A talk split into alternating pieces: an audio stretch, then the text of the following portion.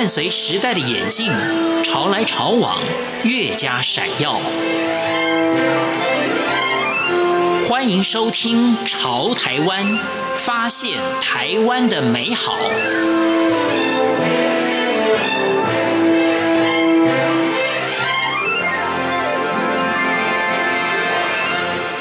各位亲爱的听众朋友，您好，我是李正淳。那今天节目我们要来介绍的这个故事，梁瑜，他是一位人类学的研究者。他借着到中国大陆做研究的机会，从少数民族哈萨克族的身上学习到了很多人生的哲学。他对于找寻自己、认清自己也有相当大的收获。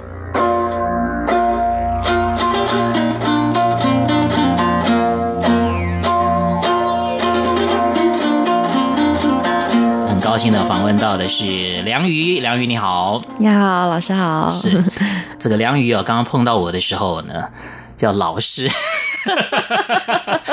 我听起来有点怪怪的，真的吗？哦，当然我知道哦，这个在中国大陆好像很很普通，对，是不是？逢人就叫老师，逢人就叫老师。为什么会对人类学产生兴趣？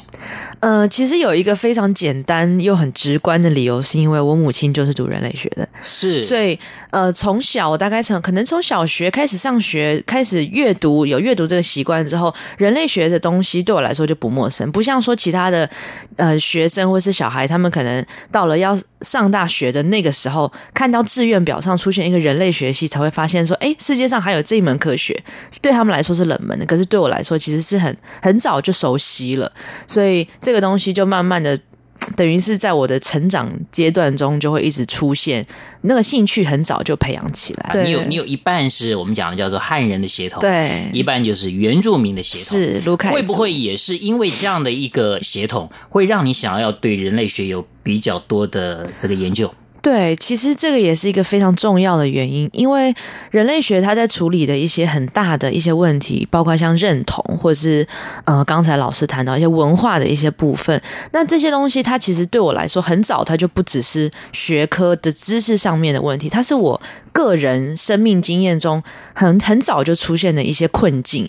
那我在思考这些事情的时候，人类学它很快就出现，它就会等于是很早就成为我的一种解方，所以。有一点相互并进吧，就是这个知识对我来说并不陌生，再加上我的生活中常常会使用到它，我会用它来解决一些我自己在成长过程中碰到一些认同啊，在思考自己文化上混杂性的一些问题。别人介绍你，嗯，所以你说你是汉人的时候，你会不太愿意承认，对，甚至说呃，特别要把自己原住民的这个身份啊，也要让大家知道，对，哦，为什么你会？这么在意这个部分，我其实这件事情我到现在都还是想不太明白。就比如说我在书里提到说，哦，我跟人家说，呃，我我我是原住民，我是卢凯族。那我这个时候我就会说，哦，我母亲是汉人。那这个母亲是汉人的意思，好像是汉人的血统这件事情跟我没什么关系，只是因为我妈妈是，可是我完全的跟这个没有关系。但是如果用一半来看的话，其实我也可以说我是汉人啊。对啊。就有什么不行呢？但是好像是一种，所以我从小就会去思考这些事情。在人家以为我是汉人，或者是不知道我妈妈是汉人的情况下的时候，我就会面临到很多这种疑惑，然后一直尝试想要去回答自己。所以等到了呃，到我去北京念书之后，这个问题更常出现。是。因为他们可能就会对于我的这个身份有更理所当然的一些想象，所以每天都不停，也不到每天了，就是常常会去思索这些问题。是，这是很有趣的问题。我也试着用人类学的角度 来跟梁宇讨论一下。哦我们我们也许来来分析一下。嗯嗯嗯。第一，会不会你跟妈妈的感情没有跟爸爸的感情好？这是比较粗浅的。是，倒倒不是说你跟妈妈不好，这个很有可能，而是说你跟爸爸情感联系的部分，对情感联系，这个这个有没有可能？呃，虽然在事实上不是这样呈现，好，对，那我们就不往下讨论。第二，会不会你从小生长的环境是跟原住民比较接近的？完全没有，也不是，我在城市长大。好，那这又这又推翻了。好，那第三个就是说，你会不会觉得在台湾，因为如果说你是一个纯原住民的话，原住民在现在在台湾是应该要比较被彰显的，因为过去太被忽略了。嗯、对，对。但是当人家不容易判断你是一半一半的时候，是，是你就必须要把这个部分再彰显出来。我觉得这个也蛮有可能，也蛮有可能。对，因为我曾经。呃，小的时候我听过我姐姐跟我讲一件事情，因为我跟我姐姐年纪差不是特别多，四岁吧，所以她上学的时候我还没有什么记忆。长大之后，她有一天她就告诉我，她说她刚上小学第一天的时候，呃，班上老师就在做人口统计调查，就说呃，那闽南人举手，客家人举手，原住民举手。那我姐姐那个时候不知道原住民是什么东西，因为。在家里，父亲也不会告诉我们说你是原住民，你是原住民，我们就只是知道说自己，很奇怪。对，我们就就像是大家普通一边一般长大一样，你知道说哦，我们有一些文化，我们有一些行为是要这么做的。然后我们平常记忆的时候穿的衣服跟别人不一样，可是你不会把这些东西，小的孩子你不会把这些东西跟原住民连接在一起。所以那个时候老师问说原住民举手，我姐姐就没有举手，她不知道那是什么东西。她回家跟我爸提到这件事情，结果我爸爸非常生气，就揍了她一顿，说你怎么可以不承认你是原住民？你是原住民啊！然后他跟我讲这。件事情的时候，我影响还蛮大的，我觉得有一点震撼。就是对于这种承认自己的身份，是是一个好关键的事情。我好早好早以前我就发现了这件事，而且这件事情对于我的父亲来说更关键，因为他可能会更有一种焦虑，是他在他的他在城市里把他的孩子养大，那他的太太是汉人，那我们在面对一些所谓汉文化主流的环境底下，他可能会焦虑于我们的文化要怎么样被传承，所以碰到这种承认不承认的问题的时候，后他就会特别敏感。那我觉得对我来说，我是我是要从生活中的一些面相来辨识我自己到底是不是原住民。比如说，有些人就会去质疑我，因为我不会说族语。那他说：“那你这样子算原算是原住民吗？”就会面临到很多这种的的质疑。那就变成我在承认我是不是原住民这件事情的时候，其实我是我我没有办法很笃定的，因为到底什么叫原住民？都还在被讨论当中。那你你到中国大陆去，你有很多时间，你是在这个新疆对啊研究这个哈萨克人对好，你会选择这个研究题目，又研究少数民族，嗯，跟你自己在我们说台湾说你有一半叫只是少数民族是原住民，这应该也有关系嘛？对，有关系，因为那个时候我的老师他问我，嗯、那你硕士论文想要做什么题目啊？因为我的老师他呃早年是研究汉人起家的，在东南沿海。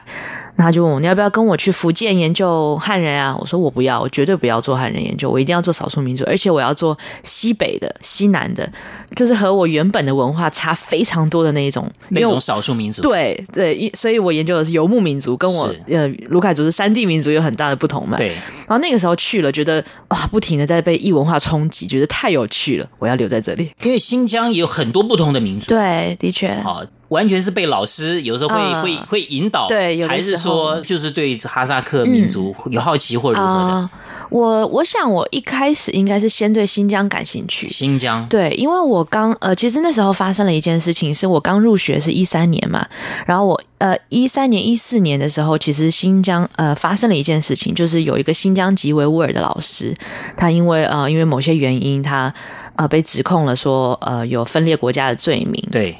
然后那位老师他的呃相关的消息就在网络上，就是都开始很很频繁的被大家讨论。然后那个时候我我发现了，我听到了这件事情，我很惊讶，因为那是我第一次呃身历其境的接触到在那样的地方，大家是怎么样看待这种议题的。我是第一次用我的生生活经验，因为以前都只是听说，或是网络上看到新闻说知道说他们在面对这样的议题的时候是什么样的态度。那我第一次听到。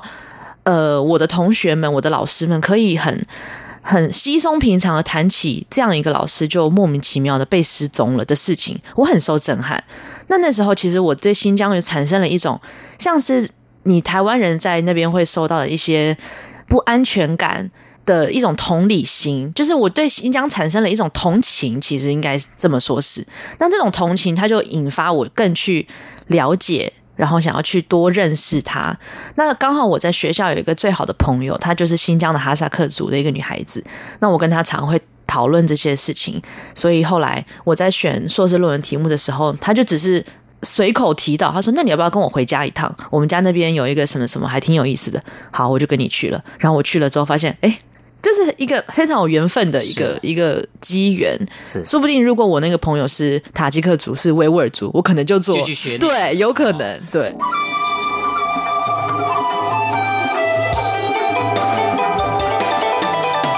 无限的爱向全世界传开，永恒的关怀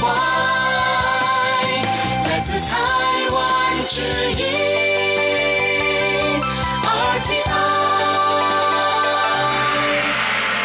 今天我们访问到的是梁瑜，在台湾。你是人家说你是原住民，嗯，在北京人家说你是台胞，嗯，到了新疆人家说你是北京来的，嗯，哦，到每个地方人家都好像把你认为你不是这里的人，嗯，好，这样的一种身份对你来讲，你的心情如何？我是那种。呃，一到一个新的环境，我就会特别特别很很积极的想要融入这个地方的人，不管是呃学语言啊，或者是学文化等等，大家的生活的习惯，我是一个这样的人，所以。我有一个，其实我有个习惯，是我在去北京以前就有，就是我很容易改变我说话的口音。口音，因为我可以扯到的远一点，就比如说我父亲是呃卢凯族嘛，他的国语，他的中文其实是可以说的很标准的，因为他呃呃受那个汉语教育的关系嘛，他可以说的很标准。但是他最放松的情况下，其实是带有一点原住民口音的那样的的的腔调。你也可以，我可以，我跟他说话的时候，我就是那种腔调。可是因为我母亲是外省第二代，她的国语非常的字正腔圆，我跟他说话的时候又是那种。这种腔调当然不会是一个非常截然不同的，可是我很习惯这种转换。那我到了北京，到了新疆，或是我我曾经有短暂的去过甘肃、去四川做田野，我都出现了这种现象，就是我立刻我跟你说话，我一听到你怎么说话的，我下一句就会开始学你。然后我不知道为什么，这我我这已经是潜意识的反应了。是是这是我我觉得这是我开始表现我要适应这个环境的一种行为。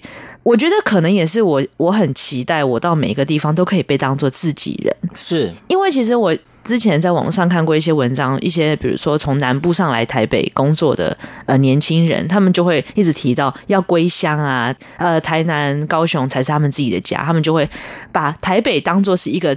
短暂居留的地方，他们不把这里视作家。我很能理解这种心情，可是对我来说，这是很不一样的。因为我其实到每一个地方，我都会希望那里是家。所以我到北京、到新疆，我都是用这种心情来对待，就是我想要。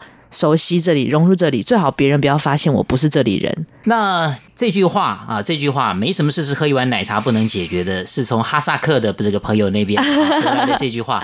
这也就是说，哈萨克这个这个民族是你研究的对象。对，从他们那边除了这句话以外，你还有什么？就是除了所谓的学术也获得以外的嗯部分。嗯，那我觉得其实哈萨克人带给我一些很，我觉得很有启发性的的一些。经验是怎么讲？他们对于人生有一种一种哲学在，在一种可能跟草原文化、跟游牧文化有关。他们是非常豁达的一个民族，然后他们对于很多事情，并不是说他们什么都不放心上啊，然后很随便，并不是这样。只是他们有一种，就像你看到草原有一种开阔感。他们，你在跟他们相处的时候，当然到了当代，他们可能会受到很多别的因素影响。